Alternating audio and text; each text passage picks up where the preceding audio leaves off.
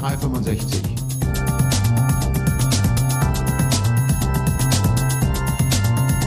Office 365 verstehen und nutzen. Mit Martina Grom aus Wien und Michael Grete aus Berlin. Ja, einen äh, wunderschönen Sommer, die Sommeranfang, die Sommersonnenwende. Wir zeichnen heute auf am 21. Juni und mein Gruß geht nicht nur an die Hörer, sondern auch nach Wien zur Martina. Hallo Martina. Hallo Michael, wunderschönes Wetter in Wien, ganz toll. Na, herzlichen Glühwurm, würde ich sagen. Hier draußen bei uns, wenn ich aus dem Fenster schaue, es ist regnerisch, es ist äh, nicht kalt, aber noch nicht so richtig vom Sommeranfang zu sehen, soll aber zum Wochenende sich ändern. Wir sollen wieder weit über 30 Grad kriegen, können wieder schwitzen und äh, uns dann den Kopf zerbrechen über, weiß ich was, Office 365 oder EM äh, Europameisterschaft jetzt. Die Österreicher, seid ihr eigentlich schon weiter oder noch nicht? Ich habe das noch nicht so richtig verfolgt. Mm, nein, und ähm, ich bin wahrscheinlich auch die falsche Gesprächspartnerin, was Fußball angeht, weil mein Interesse nicht dort gelagert ist. Ja. Komm, aber also, ihr, habt auch, ihr habt auch schon Public Viewing gemacht, oder? Ähm, ja, ich, ich war am Wochenende in einer Art Public Viewing, weil wir Freunde getroffen haben und ähm, ja, das war eine Art Public Viewing, ja. Ja, also ich, ich gucke es ja immer ganz gerne. Was mich fasziniert hat, ist äh, die technischen Möglichkeiten. Wir reden ja hier auch in diesem Blog, äh, diesem Podcast immer wieder über Technik, wie heute eigentlich so über Apps ähm, du die Spiele verfolgen kannst. Und wenn du zum Beispiel in der sportschau.de äh, reinschaust, dann kannst du in der App äh, aus acht verschiedenen Kamerapositionen dir die Tore angucken und ähm, ein völlig anderes äh, Erlebnis, äh, Fußball übers Fernsehen zu schauen, als vor, vor vielen, vielen Jahren noch. Ja, aber so ist die Welt. So, ähm, was steht denn auf unserer, wir haben sechs Wochen ist her, äh, seitdem wir uns das letzte Mal hier versammelt haben. Und ähm, wir haben ein paar Themen aufbereitet, aber ganz am Anfang, wir haben einen Kommentar bekommen zur letzten Sendung von der Ina. Und ähm, ich, ich will mal vorlesen, weil der war, war, war sehr schön. Also wir bedanken uns ja immer für Kommentare. Wir freuen uns natürlich über Feedback, weil dann wissen wir auch, wie unsere Themen, die wir hier besprechen, bei euch ankommen und der Podcast. Und die Ina hat uns geschrieben, im letzten Podcast seid ihr endlich an einer Stelle angekommen, die ich bei euch schon lange vermisse, den Realitätsbezug. Das müssen wir jetzt auch unsere Kappe nehmen, oder? Ähm, das ist eine gute Frage. Ja. Ich meine, ja, es geht ja noch weiter, also ich würde einmal ähm, vorschlagen, genau. du liest einfach einmal das Feedback genau. in Ruhe vor. Ja, genau. Sagt, ihr lebt in einer Blase, in der alle möglichen Leute alle möglichen coolen neuen Features nutzen.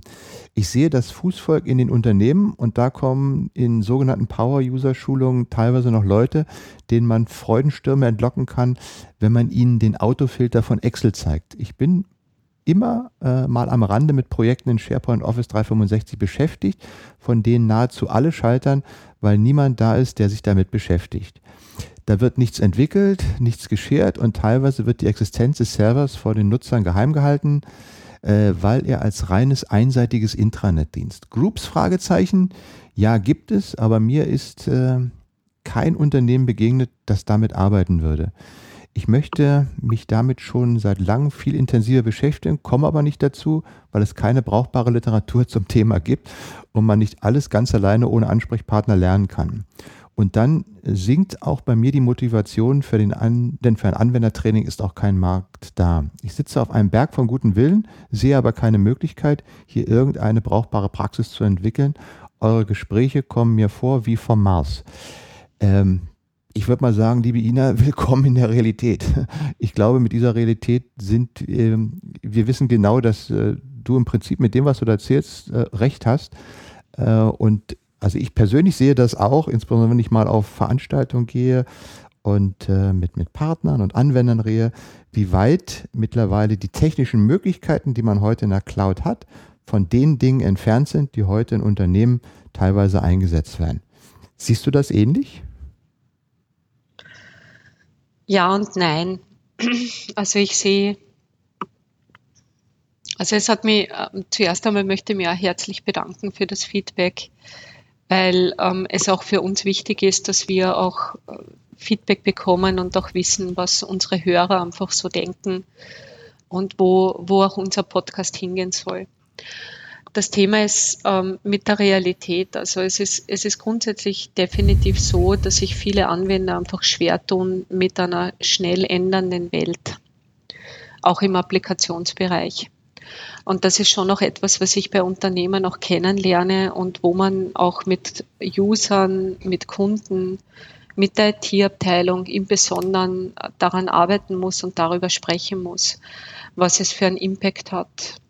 Ich sehe aber auch, dass ich mittlerweile, und das ist einfach ein Prozess, der, der ein bisschen länger dauert, dass viele Benutzer einfach aus ihrem Privatbereich viele Dinge auch eher gewohnt sind oder gelernt haben, mit Veränderungen umzugehen, weil sie das einfach kennen. Also zum Beispiel, wenn ich privat ein iPhone habe, ein Android-Phone, ein Windows-Phone und dort kommt dann eine neue App und dort ist dann irgendwas neu, dann schaue ich mir das an und kann mich damit auch auseinandersetzen und kann mhm. solche Themen auch machen. Also ich, ich sehe es nicht ganz so krass. Ich glaube auch nicht, also ich hoffe nicht, dass ich in einer Blase lebe. Ich mir schon durchaus bewusst, dass wir in einem speziellen, ich nenne es eigentlich immer Universum leben. Und das ergibt sich aber einfach daraus, dass wir halt auch in dieser Industrie arbeiten. Also mit Industrie meine ich in dieser Branche, äh, ja, schön, in dieser Branche arbeite. Sorry, dass jetzt beginnt, ähm, Englisch zu reden. Und ich glaube einfach, dass jedes Universum ein ganz spezielles ist. Und dort, wo man sich sehr gut auskennt, da geht man auch mit Veränderungen dann anders um. Bei Themen, wo man sich vielleicht nicht so gut auskennt, die vielleicht fremd sind, ähm, da wird vielleicht Veränderung dann auch schwerer wahrgenommen und durchgeführt. Mhm. Und, und das ist so ein bisschen der Mittelweg. Ich glaube, wir, wir sind doch schon alle im Office 365 angekommen und das kann ich ja ganz gut begründen, einfach aus der Historie, weil ich einfach schon so lang auf dem Thema drauf bin und auch die Gelegenheit hatte, so viel von Kunden zu lernen in meinen Projekten. Und da war es durchaus so, dass wir mit Kunden gesprochen haben und die gesagt haben, na, das geht ja gar nicht, wenn da Updates jetzt automatisch kommen und wie soll ich das meinen Usern beibringen? Und das ist alles ganz schwierig. Und man muss dann einfach mit dem Kunden einen Weg finden und einen Weg erarbeiten, wo man dann auch einfach eine Methodik findet, die für den Kunden passt und die für mhm. den Anwender dahinter passt. Und da hat auch Microsoft gelernt, mit solchen Themen wie First Release, mit dem Message Center, mit dem Notification Center und so weiter. Ich muss nur aus, aus IT-Sicht, und das sehe ich schon sehr oft auch sehr kritisch, aus IT-Sicht kommen wir von der Historie halt daher, dass wir sagen, es gibt alle ein, zwei Jahre ein Service Pack. Auf das bereite ich mich dann monatelang vor, wenn es dann da ist ähm, tu es einmal installieren, dann tu es noch monatelang testen und dann kriegen es meine Benutzer. Und so einen Umgang habe ich halt bei Office 365 mhm. nicht, weil ich diese Wahlmöglichkeit einfach nicht habe. Es ist ein Evergreen Service und mir muss dann auch bewusst sein, auf was ich mich unter Anführungszeichen einlasse, wenn ich das tue. Das mit der Literatur hat mich sehr überrascht. Ähm, ich war, glaube ich, eine der ersten, die ein Anwenderbuch für Office 365 geschrieben hat. Und das Problem ist, wenn du Literatur verfasst im äh, deutschsprachigen Raum zu diesem damaligen Randthema, dann ist es zum einen einmal so, dass das Buch sich dann, da ein Randthema sich auch nicht gut verkauft. Und ähm, der zweite Punkt ist dann natürlich auch, dass das Buch zu dem Zeitpunkt, an dem es publiziert wird, du lachst, du weißt, was ich jetzt sagen werde, einfach schon veraltet ist. Genau. Und das heißt, ähm, es ist toll, ich werde das Auto auf Amazon gefunden, aber ähm, es ist halt auch wahnsinnig schwierig, hier ein Buch rauszubringen, wo man sagt, das bleibt immer up to date. Ja. Und ähm, was wir halt jetzt gemacht haben oder was ich gemacht habe, das werden wir jetzt auch in die, in die Shownotes reintun es gibt eine Menge an Videos, die auch jeder gern verwenden kann in seinem Unternehmen, wo einfach so Anwenderbeispiele gezeigt werden.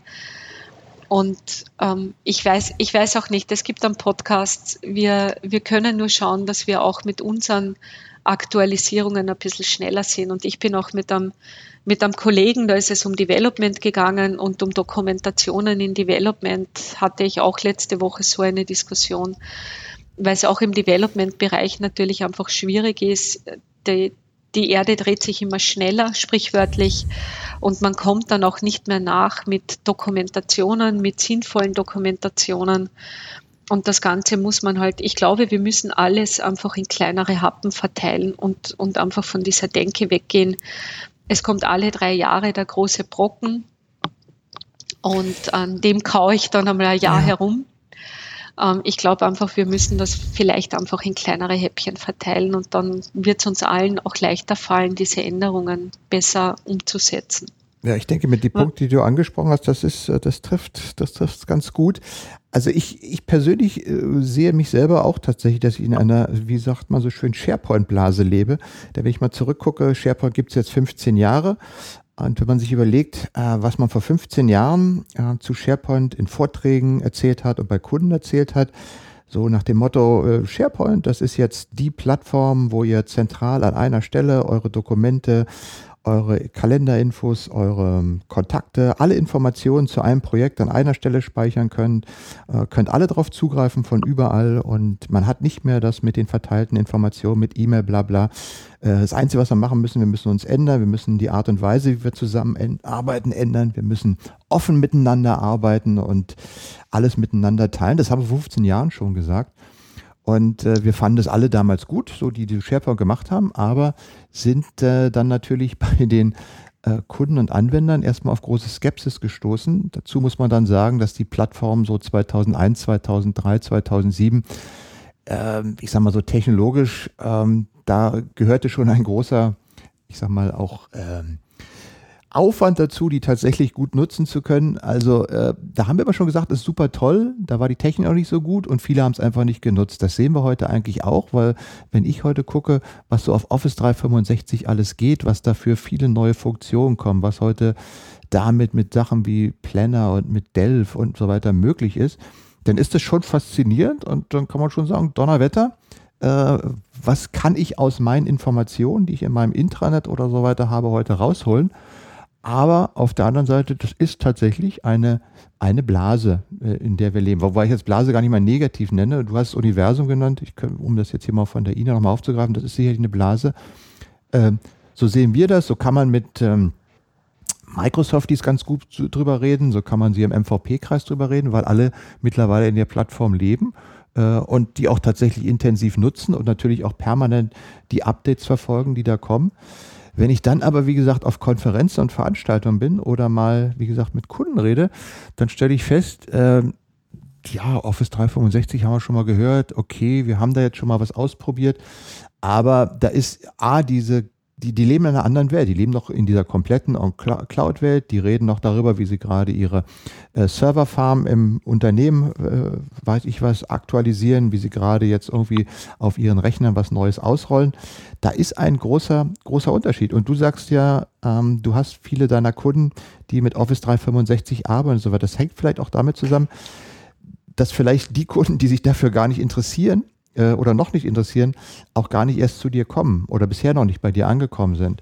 Und insofern denke ich mir schon, es gibt eine ganze Reihe von Unternehmen, äh, die mittlerweile auch in Office 365 drin sind, die vieles davon als ähm, coole, gute Features für ihre Intranet-Kommunikation mittlerweile nutzen, die damit auch total zufrieden sind, oder was heißt total, aber zumindest zufrieden sind, das Ganze nutzen. Äh, aber es gibt eben auch eine große, breite äh, Masse an Unternehmen, die das einfach, die da noch weit, relativ weit entfernt sind. Und das Problem, was ich sehe, und da kommen wir auch gleich nochmal auf dieses Thema mit, mit, der, mit der Literatur. Du hast es ja schon gesagt, ein Buch heute zu schreiben über das, das kannst du eigentlich vergessen, weil in dem Moment, wo es fertig ist, ist äh, das alles schon wieder veraltet, weil die neuen Features und die neuen Funktionen, ich will nicht sagen im Wochentakt, aber zumindest im Monatstakt ja irgendwie erscheinen.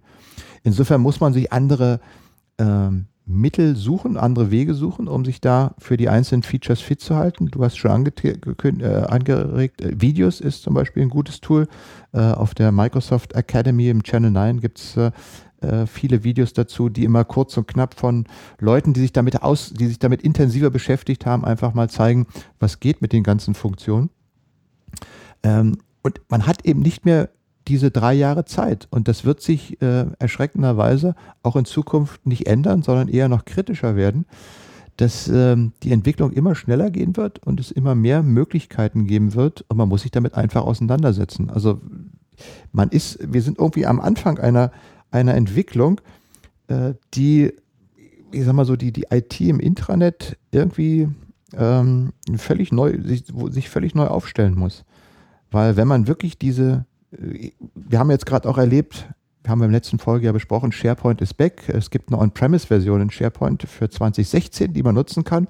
So, wenn ich mir den Server installiere, ja, dann habe ich halt einen SharePoint-Server 2016. Der sieht, ähm, ich sag mal, optisch ähm, ah, nicht mehr so weit entfernt vom SharePoint-Server 2013. Ich habe da die Funktion auf dem SharePoint drauf und wenn ich nur den in meinem Unternehmen nutze, dann habe ich halt ein übersichtliches System. Aber dann fehlen mir alle anderen Funktionen, die ich heute in Office 365 habe. Sowas wie ähm, angefangen bei Exchange, bei Skype for Business. Das gehört ja alles heute mit zu in diese Infrastruktur. Und ähm, ja, da finde ich schon das Problem, dass zum einen man, so wie wir, und ganz ehrlich, ich habe auch mittlerweile Schwierigkeiten, wenn ich gucke, was so an neuen Tools wie Planner oder GigJam, Office Forms oder Flow in den letzten Wochen rausgekommen sind, da zumindest mal mich zwei Stunden mit zu beschäftigen, um zu verstehen, was wollen die eigentlich damit, was kann das eigentlich, äh, so um ganz groben Überblick zu haben, um das mal einzuordnen und zu sagen, okay, das gucke ich mir mal intensiver an, weil ich brauche dafür mehr Zeit.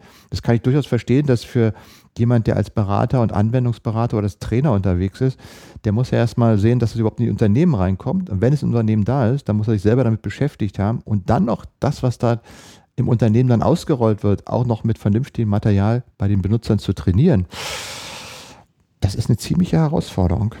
Das, äh, das, aber das ist die Welt und äh, die, die, das Problem, was ich sehe, das hatten wir schon immer, dass äh, ich sag mal in SharePoint 20, 2001 oder 2002 gab es auch eine Blase, da war die Realität auch eine ganz andere in Unternehmen, das war Filesystem und ähnliches.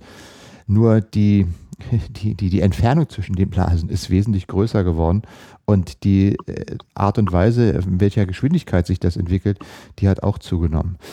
Also, ja, unser Ratschlag, ein guter Tipp, du hast ja schon gesagt, Videos sich anschauen, versuchen auf dem wichtigsten Punkt zu bleiben und einfach damit zu beschäftigen ähm, und, und vielleicht mal also, mit Kunden drüber zu reden. Genau, also was ich mache aus, aus einer ähm, Benutzersicht, wenn ich mit den Leuten spreche, die für Office 365 verantwortlich sind, dass ich ihnen halt ganz genau zeige, wo kriegen sie die neuesten Informationen her. Das ist auf der einen Seite sicher das Blog, dass ich ihnen auch erkläre, was First Release heißt, was für einen Impact das hat, dass ich ihnen zeige, dass das Message und Notification Center da ist, dass sie dort viele mhm. Infos kriegen.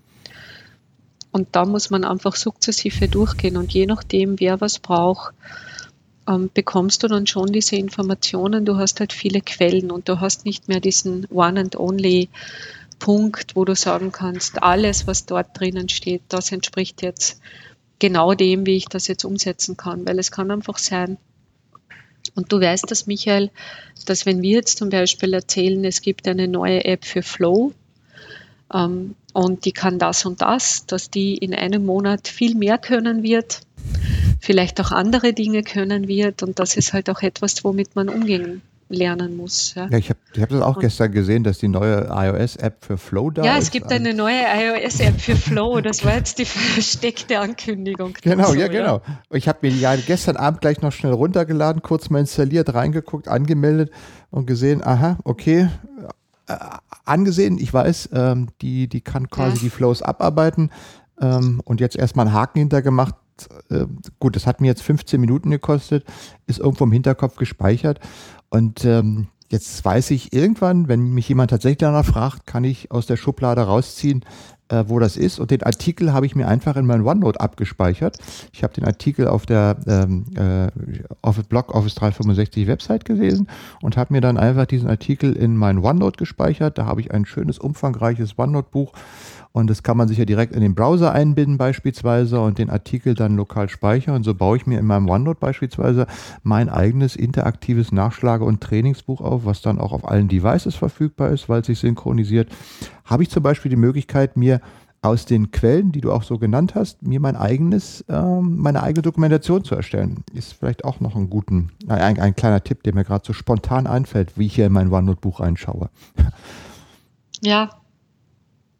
Und das ist definitiv auch etwas, was, was man halt machen muss. Und man muss halt wahrscheinlich, und wir sind in so einem, und das ist unser Zeitalter und das zeichnet uns auch aus. Unser Gehirn kann einfach Wissen aufnehmen und wir sind im kontinuierlichen Lernen.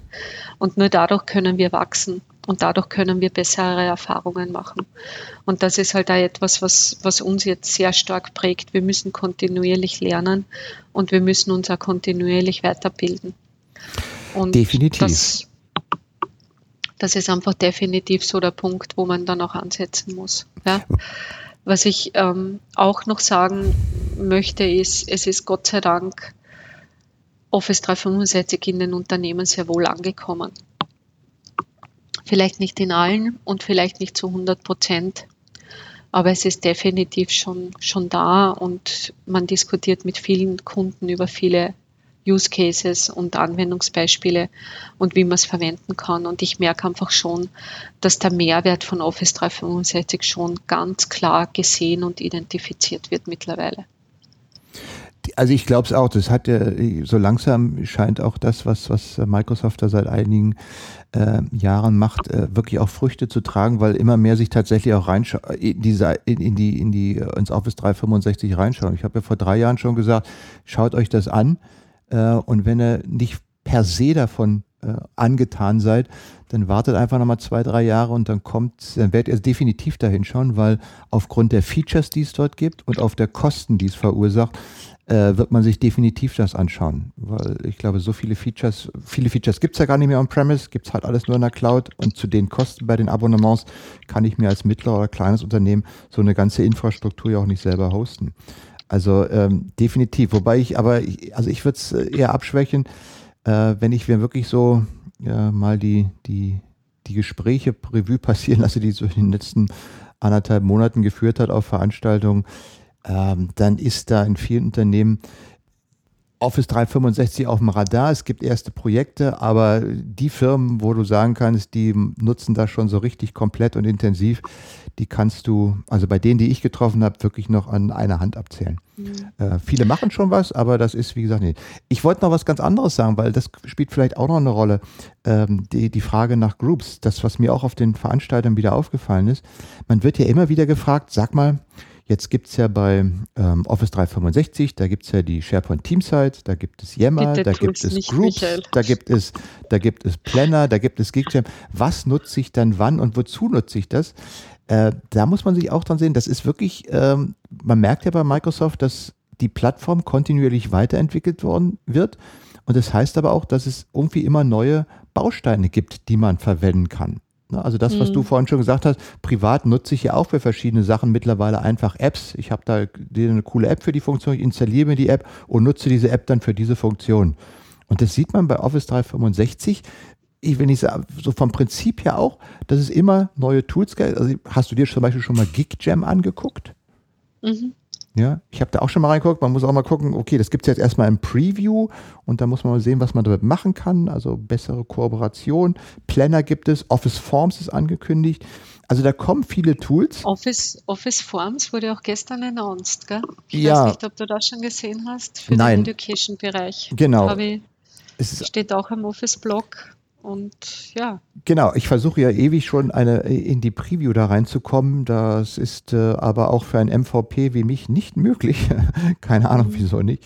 Äh, mhm. Da kam dann zum Beispiel auch die Frage auf, äh, Office Forms, Formulare, das ist doch ein Thema nach Infopass und so weiter. Alle interessieren sich mhm. dafür. Wieso kommt das jetzt auf äh, Education Office 365?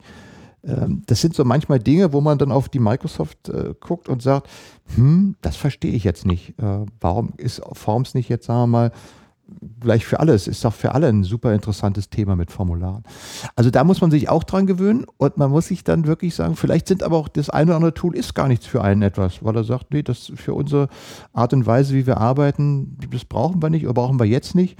Und ich sag mal, wenn man einsteigt in Office 365, dann fängt man ja auch nicht mit allen Tools gleichzeitig an, sondern muss ich ja genau wie auch früher in SharePoint erstmal ein Konzept machen, womit fangen wir an ähm, und mit welchen Tools äh, fangen wir an zu arbeiten, welche Tools wollen wir nutzen. Da muss man natürlich eine Übersicht haben, was gibt es für Tools, was können die im Einzelnen und sucht sich dann das aus, was am besten passt. Ja, ähm, und das ist, das ist ja definitiv so. Und ich habe da auch, also ich habe ein, ganz schönes Use-Case-Szenario auch einmal gebaut, weil ja diese Frage immer kommt. Ähm, meine Benutzer sind total überfordert, welche Tools sie anwenden. Und da kann man schon, also wenn man das gut ausarbeitet, dann, dann sieht man auch, es ist jetzt einmal nicht so schlimm, wie es auf den ersten Blick klingt. Und man muss halt einfach wirklich Szenarien für jedes einzelne Tool entwickeln und muss dann eben sagen, okay, welches Tool ist für unseren speziellen Anwendungsfall im hm. Moment das geeignetste. Gibt es das schon? Auf der anderen Seite, Du sprichst da von ähm, Szenarien. Gibt es die Szenarien schon? Oder? Also ich, ich habe eine Session zu dem Thema und ich, ich erzähle das dann eigentlich immer, wenn ich diesen Vortrag halte, wie ich solche Dinge angehe. Ich habe es aber jetzt so nicht publiziert, mhm. dass ich so dieses Ganze niederschreibe. Vielleicht sollte ich das einmal machen. Und grundsätzlich ist es halt auch so, und das ist vielleicht auch ganz wichtig zu, zu lernen, ist, auch mit den, mit den Groups und so weiter. Es gibt einfach unterschiedliche Anwendungsszenarien. Ich kann sagen, ich kann Groups einsetzen als Alternative zu Yammer, weil meine User einfach mehr Outlook-zentriert arbeiten, weil wir auch Exchange Online schon verwenden und so weiter. Aber ich kann auch aus einem ganz anderen Szenario kommen und sagen, ich möchte einfach ein sehr einfaches Tool, mit dem ich Teamwork ganz schnell easy cheesy aufsetzen kann und dann bin ich auf Yammer und genau solche Themen muss ich mit den Kunden diskutieren und muss dann auch da ein bisschen drüber gehen. Und das Interessante dabei ist auch, was ich auch gelernt habe, ist, und das finde ich ganz spannend, ist, dass auch die die Experten sehr stark noch aus dem Silo-Gedanken kommen, dass die zum Beispiel sagen, ich bin jetzt SharePoint Consultant, damit interessiert mich alles rund um SharePoint und SharePoint Online. Vielleicht noch ein bisschen Yammer, vielleicht noch ein bisschen Groups. Und ich glaube aber auch, dass es für Kunden sehr, sehr wichtig ist. Ich bin da gerade in so einem Kundenprojekt drinnen, wo, wo genau das jetzt ein großes Thema wird wo einfach die Experten dann aber keine Fragen zu Exchange beantworten können und wo die wo es auch der Kunde sich unheimlich schwer tut, das, das Gesamtbild von Office 365 zu erfassen und auch in eine Strategie zu kippen. Und das ist vielleicht hm. kippen, in eine Strategie zu gießen. Und das ist vielleicht auch etwas, was man in der Zukunft ein bisschen stärker brauchen wird. Ich versuche auch immer, wenn ich mit Kunden spreche, dass ich sage, ihr braucht eine Cloud-Architektur. Ihr müsst euch einmal im Klaren sein, was gibt es überhaupt alles und redet man nicht nur über Beispiel externes Teilen in SharePoint Online, weil das ist jetzt ein Use Case, den ich abdecken kann. Aber ich muss mir ja auch überlegen, wie binde ich das in mein Unternehmen ein, wie passt es zu meiner Unternehmenskultur. Mhm welche Dienste möchte ich weiter nutzen. Und da sehe ich schon auch einen ganz starken Bedarf, dass, dass man sich in diese Richtung auch ein bisschen fortbildet und, und das auch sieht. Also ich habe zum Beispiel war ein herrliches, herrliches Thema. Vor drei oder vier Jahren hatte ich einmal so eine Session, wo ich gesagt habe, ich mache eine Viertelstunde Exchange, ich mache eine Viertelstunde SharePoint, ich mache eine Viertelstunde Skype for Business Online, ich mache eine Viertelstunde ähm, Office 365 Pro Plus Client und vom Feedback her war es halt so, es war damit keiner zufrieden. Die Exchange-Leute haben gesagt, warum so viel SharePoint und Skype und Office. Die SharePoint-Leute haben gesagt, was interessiert mich Exchange und Skype und Office. Die Office-Leute haben gesagt, mhm. mich interessiert das Office-Deployment. Und ähm, all in all habe ich jetzt nicht tolles Feedback auf die Session bekommen, weil einfach der, der Teilnehmer oder der Besucher sich erwartet hat, ich möchte jetzt eine Stunde lang SharePoint Online hören. Mhm. Oder ich möchte eine Stunde lang Exchange Online hören. Und das ist Office 365 aber nicht, weil Office 365 ist ein Service und damit brauche ich auch Leute, die wirklich serviceübergreifend denken und auch arbeiten können. Und das ist auch aus meiner Sicht ganz wichtig. Definitiv. Also da, da gebe ich dir voll recht. Das hat aber zum einen äh, stellt es natürlich eine ziemlich hohe Anforderung an denjenigen, der den Kunden berät, weil der muss das natürlich alles selber erstmal verstanden und durchdrungen haben und diese ganzen Dienste dann auch äh, entsprechend sinnvoll beraten können. Und äh, ich habe äh, ich hab ja auch auf der ShareConf die Keynote gehalten. Ich habe zwei Slides eingefügt, weil ich fand das äh, sehr beeindruckend. Vielleicht jeder, der mal mit SharePoint äh, in früheren Zeiten gearbeitet hat, kann sich noch an den, äh, die, den wunderbaren SharePoint-Kreis erinnern mit den sechs Segmenten oder SharePoint Bagel oder SharePoint Torte, wie das hieß, wo die sechs Funktionsbereiche von SharePoint drin waren, so wie Sites, Content, Search, ähm, Insights, was war da noch? Ähm, dann war noch die SharePoint Designer Ecke drin und es waren jedenfalls diese sechs Bereiche, die SharePoint einfach abgedeckt war. Und unser MVP-Kollege, der Benjamin Norlin aus, aus Toronto, der hat ja vor, ich glaube, zwei oder drei Monaten mal auf der ShareGate-Seite äh, so die, die aktuelle Torte veröffentlicht. Und äh, wenn man sich diese beiden Grafiken mal anschaut, dann sieht man jetzt in der neuen Grafik im Grunde mal SharePoint als ein kleines Segment in einer riesengroßen Torte. Da ist Yammer drin, da ist Skype for Business drin, da ist Delft drin, da ist Exchange drin, da ist ich weiß nicht was alles, umfasst von Groups und ganz außen drumherum noch der Office Graph. Und wenn man sich dieses beides nebeneinander hält und dann einfach schaut, dann weiß man, das war die alte Welt und das ist die neue Welt. Und da kann ich dir nur hundertprozentig recht geben. Äh, heute ist eben, mir fehlt noch so der richtige Begriff dafür. Äh, die, die Microsoft-Infrastruktur, um miteinander zu arbeiten oder ähnliches. Es ist halt eben nicht mehr SharePoint, sondern es ist eine komplette Infrastruktur, die dir, weiß ich was, Dateispeicherung in SharePoint anbietet, die dir ähm, Echtzeitkommunikation mit Skype for Business anbietet, die dir E-Mail anbietet, die mit äh, über Groups auch tatsächlich in die Infrastruktur vernetzt ist, die, wenn man will, auch tatsächlich sowas wie ein Stream wie, wie Yammer hat. Also alles mit unter einer Glocke und alles ist ein kompletter Baukasten, ein komplettes, komplettes System. Das gehört einfach alles miteinander zusammen, damit du heute mobil, modern ähm, mit dieser Infrastruktur arbeiten kannst. Und ähm, das, wenn man sich diese beiden Grafiken mal nebeneinander anschaut, dann weiß man, wie sich die Welt verändert hat. Und äh, mhm. worauf machen wir? Und deshalb definitiv, da kann ich dir hundertprozentig äh, zustimmen. Heute, wenn man mit dem Kunden beraten, berät, muss man ihm einfach die, dieses gesamte Bild zeigen. Und wenn er sich heute genau. praktisch auf eine neue Infrastruktur einstellt oder sich weiterentwickeln will, der muss sich damit definitiv auseinandersetzen. Weil nur damit hat er auch die vernünftigen Möglichkeiten. Genau. Und das ist halt auch wieder, und da sind wir wieder beim Thema Fortbildung. Ja. Und es muss ja auch nicht sein, dass ich mir jetzt von einem SharePoint-Experten jetzt erwarte, dass er tieftechnisch in Exchange wird oder umgekehrt. Aber ich muss einfach das, das gesamte Bild verstehen. Weil ja. es gibt sonst Ausprägungen und die, die dann möglicherweise einen sehr starken Einfluss auf den Kunden haben. Ich hatte mir für, für, die, für die Keynote, hatte ich mir mal ein, aus den ganzen neuen Features mal eins rausgesucht, weil ähm, wir, wir, haben ja immer bei Office 365 dieses Thema, oh, Cloud, äh, ich will nicht sagen, Cloud ist böse oder wir wollen nicht in die Cloud, weil ich weiß nicht, wo meine Daten und Sicherheitsbedenken, bla bla bla, kennen wir alles mittlerweile endlos ausdiskutiert. Und dann ist immer die Frage, äh, ist das jetzt ein tatsächlich ein äh, begründetes Argument oder ist das einfach nur so ein vorgeschobenes äh, äh Argument mit Sicherheit?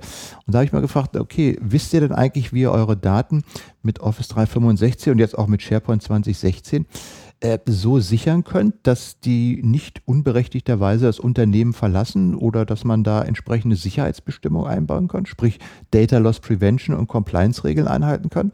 Oder haben wir mal einfach die Funktionen aufgeführt, die heute mittlerweile in Office 365 vorhanden sind und mit SharePoint 2016 auch tatsächlich auf Premise äh, kommen, mit, mit DLP Compliance. Wir haben ja auch schon mal drüber gesprochen. Du hast ja auch, glaube ich, einen MV ähm, Microsoft Virtual Academy Kurs dafür mal gemacht, ne? ganz ausführlich, was da alles für Funktionen drin sind.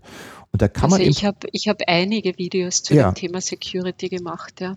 Und da ist eben, da ist eben die Möglichkeit, wenn man sagt, okay, könnt ihr denn sicherstellen, dass äh, wenn ein Mitarbeiter, was ich was, ein Dokument hat, wo vertrauliche Informationen drinstehen, wie zum Beispiel Kreditkarteninformationen, dass er die nicht einfach per E-Mail verschickt, sondern dass es entweder geblockt wird oder dass er zumindest einen Hinweis in seinem Outlook bekommt, dass da sowas drinsteht und der das entsprechend bestätigen muss. Äh, da habt ihr eigentlich sowas und dann ist bei den meisten, äh, nee, haben wir nicht. Und da verstehe ich das dann auch nicht. Da, da kommt man dann wirklich an den Punkt, wo man sagt, okay, wie weit ist dieses Sicherheitsargument nur vorgeschoben? Und es ist schon erstaunlich, was man heute mittlerweile machen kann, um dafür zu sorgen, dass seine Daten äh, eben auch entsprechend sicher sind und auch man diese Sicherheitsansprüche, ähm, äh, die man selber hat, äh, berücksichtigen kann. Und trotzdem ist aber noch ermöglicht, äh, den Mitarbeitern mit diesen Dokumenten vernünftig zu arbeiten und mit anderen trotzdem zu teilen. Und was früher immer noch, also mich hat das früher auch immer mit, mit Information Rights Management hieß das ja immer früher. Und dann hieß es immer, ja, da musst du das installieren und das installieren und das installieren. Das ist ja alles mittlerweile super einfach geworden, sich, sich das Ganze einzurichten. Also ähm, auch da sollte man, glaube ich, nochmal direkt drauf hinschauen. Ja, das ist, das ist definitiv etwas, wo, wo auch Kunden aber auch erst jetzt beginnen, daran zu arbeiten, zu einem großen Teil. Weil einfach ihnen, also ein, ein sehr häufiger Irrtum aus einer Sicherheitsperspektive ist einfach zu glauben, nur weil die Daten bei mir liegen, physisch sind sie automatisch auch sicher. Also Datenlokation ist ungleich Datensicherheit und das versuche ich auch immer wieder zu betonen und auch in, in diese Richtung auch ein bisschen mit Kunden ein Gespräch zu führen. Sicherheit wird oft als Blocker verwendet, da gebe ich dir durchaus mhm. recht. Das ist aber grundsätzlich auch einmal so, wenn du mit einem Kunden in einem Gespräch bist und die Gelegenheit hast, auch zu erklären und der Kunde ist da konstruktiv und möchte auch damit arbeiten, dann sieht auch der Kunde sehr oft, was im Office 365 oder Azure RMS oder Enterprise Mobility einfach an zusätzlicher Sicherheit bringt. Und das ist im Sicherheitsbereich schon so, und ich hatte erst vor kurzem ein Gespräch mit einem Kunden und der hat gesagt, Office 365 kann mir keine hundertprozentige Sicherheit bieten. Damit ist das Thema für mich irrelevant.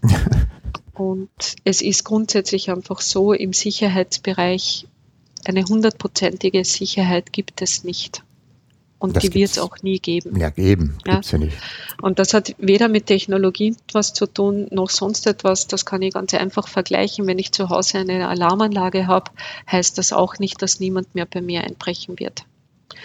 Aber dann den Schluss zu ziehen, dann brauche ich auch keine Alarmanlage, ist halt vielleicht ein bisschen in die falsche Richtung gedacht. Naja, und die Überlegung ist halt auch immer, wenn du sagst, äh, ich nutze diese, diese, das ist mir, die Cloud ist mir nicht 100% sicher genug, ich nutze lieber das, was ich lokal habe, dann ist immer der Vergleich, ist denn lokal überhaupt, äh, ist ja auch nicht 100% sicher. Und dann ist ja. die Frage, wenn man das dann wirklich mal nachschauen würde, wie sich die beiden Sicherheitslevels da äh, tatsächlich präsentieren, ja. dann wäre das ja ein entsprechender Unterschied. Ne? Und, das, und das machst du normalerweise mit einem Security Assessment oder einer Risikobewertung, wo du dann auch sagst, okay, ich gehe jetzt ganz neutral her, schau einmal, was unsere Anforderungen sind. Schau, was habe ich heute, schau, was hätte ich bei Office 365, schau mal vielleicht auch an, was hätte ich auf Google Apps. Dann habe ich einen Vergleich über drei Technologien und dann kann ich auch am Ende des Tages einfach sagen, okay, da ist jetzt entweder ist eine Ampel rausgekommen, rot, grün, gelb, oder mhm. es ist ein Bewertungssystem rausgekommen. Und dann kann ich auch ganz neutral sagen, okay, diese Möglichkeiten habe ich, das bringt es mir und den Weg möchte ich weiter beschreiben. Ja, und das ist, das ist auch einfach der Vorgang, den, den man jedem Kunden empfehlen muss. Mhm. Dass er einfach sagt, ich gehe jetzt einmal das an und gehe das neutral an. Einfach nichts zu tun ist auch eine Möglichkeit, ist aus meiner Sicht auch legitim, aber ich kann es nicht als Sicherheitsargument verwenden, dass ich sage, ich tue nichts, nur und mit dem Argument, die Daten liegen bei mir und damit sind sie sicher. Also da sind wir, glaube ich, wieder fast am Anfang bei dem, bei Kommentar von der Ina, weil das, was du gesagt hast, ähm, genau das habe ich auch festgestellt. Also zum einen musst du dich als Berater natürlich mit den Features auskennen. Was gibt es also auf Office 365 für Sicherheitsvorstellungen, für, äh, für, für Möglichkeiten, DLP und Azure und so weiter und so fort. Und dann muss man sich mit dem Kunden hinsetzen, weil in der Regel äh, wissen die das nicht, äh, was es da eigentlich für Möglichkeiten gibt. Und wenn man denen das tatsächlich mal genau erklärt, was da alles für Möglichkeiten sind, auch überhaupt erstmal die, die, die, ich sag mal, die Awareness, äh, wie man so schön sagt, die, die, das Bewusstsein dafür weckt, was überhaupt für Risiken entstehen können, über die man sich vielleicht on-premise gar nicht bisher gekümmert hat und die halt aber doch ein ganz anderes Problem darstellen. Äh, dann muss man den Kunden das erklären und wenn man das habe ich auch festgestellt. Also im Nachgang nach meinem Vortrag habe ich auch mit einigen über dieses Thema gesprochen. Die haben gesagt, das wussten wir ja gar nicht, dass das sowas geht und äh, das müssen wir uns mal ein bisschen genauer anschauen. Also da gehört auch wieder Aufklärung dazu und das setzt aber natürlich voraus, dass man sich mit dem Thema beschäftigt und äh, dann auch wieder online immer verfolgt, was gibt's Neues und was gibt's überhaupt für Funktionen. Das steht eben nicht mehr in Büchern, sondern steht halt immer nur online oder in ähnlichen Kisten. Und da ist man wieder in dieser, in dieser Schleife und diesem Feedback-Loop drin. Und ähm, ja, also äh, ich sag mal, äh, das ist die Realität, mit der wir heute konfrontiert sind. Und da sollte man sich dran anpassen, weil ich glaube, das wird von, von der Geschwindigkeit her nicht langsamer werden. Das wird eher noch schneller werden. Mhm. Ja, definitiv. Ja, definitiv. dann haben wir, jetzt gucke ich mal hier in meine Liste rein, was haben wir hier, hat, hast du denn noch ein Thema? Also erst einmal vielen Dank an die Ina. Ich hoffe, wir haben jetzt ja mal so ein bisschen ähm, die Frage beantwortet und ihr vielleicht auch ein bisschen Hoffnung gegeben, dass nicht alles äh, irgendwie so schlimm aussieht. Und ja, also ich, definitiv, ich, ich weiß schon, dass es da diese Blasen gibt. Also für mich ist das völlig klar, was sie da gesagt hat.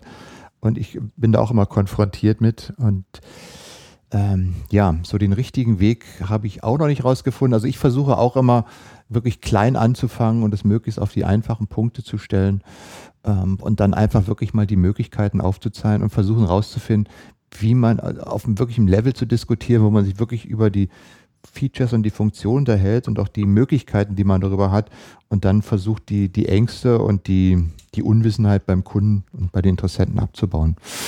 Also mhm. das ist so das, was, was mir so vorschwebt.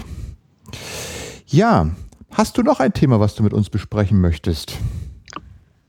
Also grundsätzlich wirklich gut ist, wenn man noch über das Thema Sicherheit ein bisschen nachdenkt, sind so neue Funktionen, die es jetzt auch gibt, nämlich zum Beispiel Cloud App Security. Mit dem habe ich mich jetzt beschäftigt. Das ist Anfang Mai ganz neu gelauncht worden. In dem Bereich Office mhm. 365 kann ich als Add-on hinzufügen. Und da habe ich auch ein Webinar dazu gemacht. Das schicke ich dir auch noch, dass wir das in den Shownotes einmal reintun. Was macht das? Mit Cla na, Cloud App Security zeigt mir einfach an in meinem Unternehmen, wie eigentlich meine IT mit Cloud-Diensten umgeht, beziehungsweise wie mein Unternehmen mit Cloud, ähm, Cloud-Diensten umgeht und welche Cloud-Dienste im Unternehmen überhaupt verwendet werden. Also so Stichwort Schatten-IT. Ich weiß gar nicht, wer verwendet jetzt alle Dropbox oder Box oder sonstige Dienste. Und mit Cloud App Security kann ich einfach das auch sehen, erkennen und auch analysieren. Und das Tolle daran ist einfach, dass dort sind 13.000 Cloud-Applikationen gelistet in diesem Service und ich kann dann zu den einzelnen Cloud-Applikationen mir auch anzeigen lassen, welche Risikobewertung haben Sie, welche Zertifizierungen haben Sie, welches Risikorating haben Sie. Und ich habe damit einfach ein Werkzeug in der Hand, wo ich sagen kann aus IT-Sicht, okay, kann man das anschauen. Ich kann eine Regel erstellen, dass eine Applikation, wenn die ein sehr schlechtes äh, oder sehr hohes Risikorating hat, dass die einfach im Unternehmen geblockt wird und kann damit einfach wirklich proaktiv auch mit solchen Risiken einfach umgehen. Wie funktioniert ja, das, das praktisch?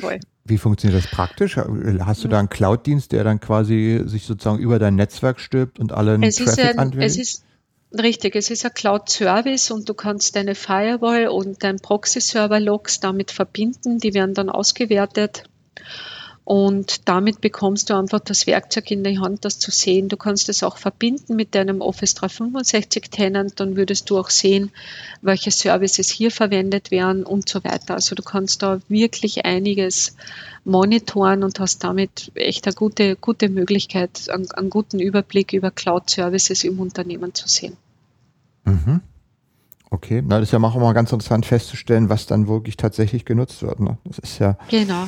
Ja, Okay, und das gibt's, äh, ist das jetzt ein, ein, ein, kostenloser Dienst oder ist das ein Dienst, der im Office 365 mit drin ist oder ist das ein also Dienst es, in Azure? Es ist, ein Dienst, es ist ein Dienst, der im Office 365 dabei ist und den ich dort als, als Add-on einfach dazu buchen kann. Aber ich würde einmal jedem empfehlen, soll sich das anschauen. Es gibt auch eine Trial dazu und dann kann ich, kann ich einfach einmal das anschauen und schauen, wie das dann funktioniert. Okay, Ja, das ist, glaube ich, auch mal ganz hilfreich. Äh, gibt wahrscheinlich dann spannende Ergebnisse, wenn man das mal guckt und sieht, äh, auch wenn man meint, oh, mein Unternehmen, ach, wir haben mit Cloud nichts am Hut und wenn man dann mal das da drüber laufen lässt, kann es bestimmt spannende Ergebnisse geben zu sehen, oh, guck mal, da nutzen die doch eine Dropbox oder, oder wird ein äh, öffentliches OneDrive genutzt oder keine Ahnung, was noch für tausende von Diensten mittlerweile es Ja, möglich genau. machen. Genau. Ja, Martina, ich habe, ich gucke mal gerade auf die Uhr. Wir sind bei fast 45 Minuten angelangt. Ähm, also Mhm. meine Themenliste ist abgearbeitet. Und ähm, wie sieht Und bei dir die uns, Bitte? wir nehmen uns ganz fest vor, dass wir Ende Juli den nächsten Podcast aufzeichnen. Ja, Michael. ja, eine Sommer, eine Sommer Jetzt Edition. ist es auf Band. Eine, eine Sommer Edition machen wir noch. Genau, da müssen wir uns Ja, mal wieder genau. Schön. Ja, falls, äh, ich sag mal ganz einfach, falls ihr einen Vorschlag habt, über welches Thema wir mal reden sollen, ähm, dann schickt uns doch einfach eine E-Mail oder ein, ein, ein Feedback. Ähm, äh, ihr seht, wir, wir lesen es gerne und es gibt uns tatsächlich auch zu denken. Also wir gucken da nicht nur rein und blättern dann weiter, sondern wir denken auch gerne über Feedback nach, ähm, was man machen kann. Es erdet uns auch wieder. Ich muss, ich, ich muss auch eines dazu sagen, bei dem Feedback. Feedback ist auch insofern ganz wichtig für uns, weil das hilft uns, uns zu verbessern. Und das hilft uns auch einfach einen Realitätsbezug durchaus herzustellen und auch einmal zu sehen, ist das, was wir tun, überhaupt relevant. Also so sehe ich das. Ja. Genau. Weil oft, oft weißt du es ja nicht. Du nimmst einen Podcast auf, publizierst das, kriegst kein Feedback, denkst da, hm, hört sich das überhaupt jemand an? Ist es überhaupt interessant? Also es ist auch, man freut sich immer wieder, wenn man ab und zu ein Feedback bekommt. Ja. Ja, und ich meine, Feedback hilft und irgendwann kapiert es dann äh, vielleicht auch jeder mal. Hast du, hast du, äh, habe ich gestern gelesen, äh, Satya Nadella hat irgendwo gepostet, dass er mittlerweile, äh, oder was hat er zu, nee, nicht zugegeben, hört sich so blöd an, aber er hat mal bestätigt, dass äh, Windows Phone für Consumer irgendwie tatsächlich ein Fail ist. Hat lange gedauert, hat viel Geld verbrannt, aber ähm, ist jetzt sozusagen auch in der Konzernspitze angekommen. Fand ich, fand ich ein äh, interessantes Statement. Hm. Okay, also das Statement habe ich jetzt nicht gesehen, aber überraschend tut es mich nicht. Nee, das nicht, aber das sind halt so die Dinge, äh, ja, damit äh, muss man leben. Aber gut, äh, ich sag mal, für die nächste Folge, wie gesagt, äh, wir, machen das im Juli, ganz klar, zeichnen wieder eine auf. Ansonsten danke ich dir mal für deine Zeit, danke auch den Zuhörern für ihre Zeit und äh, ja, bis zum nächsten Mal. Tschüss aus Berlin. Ja, und Servus aus Wien.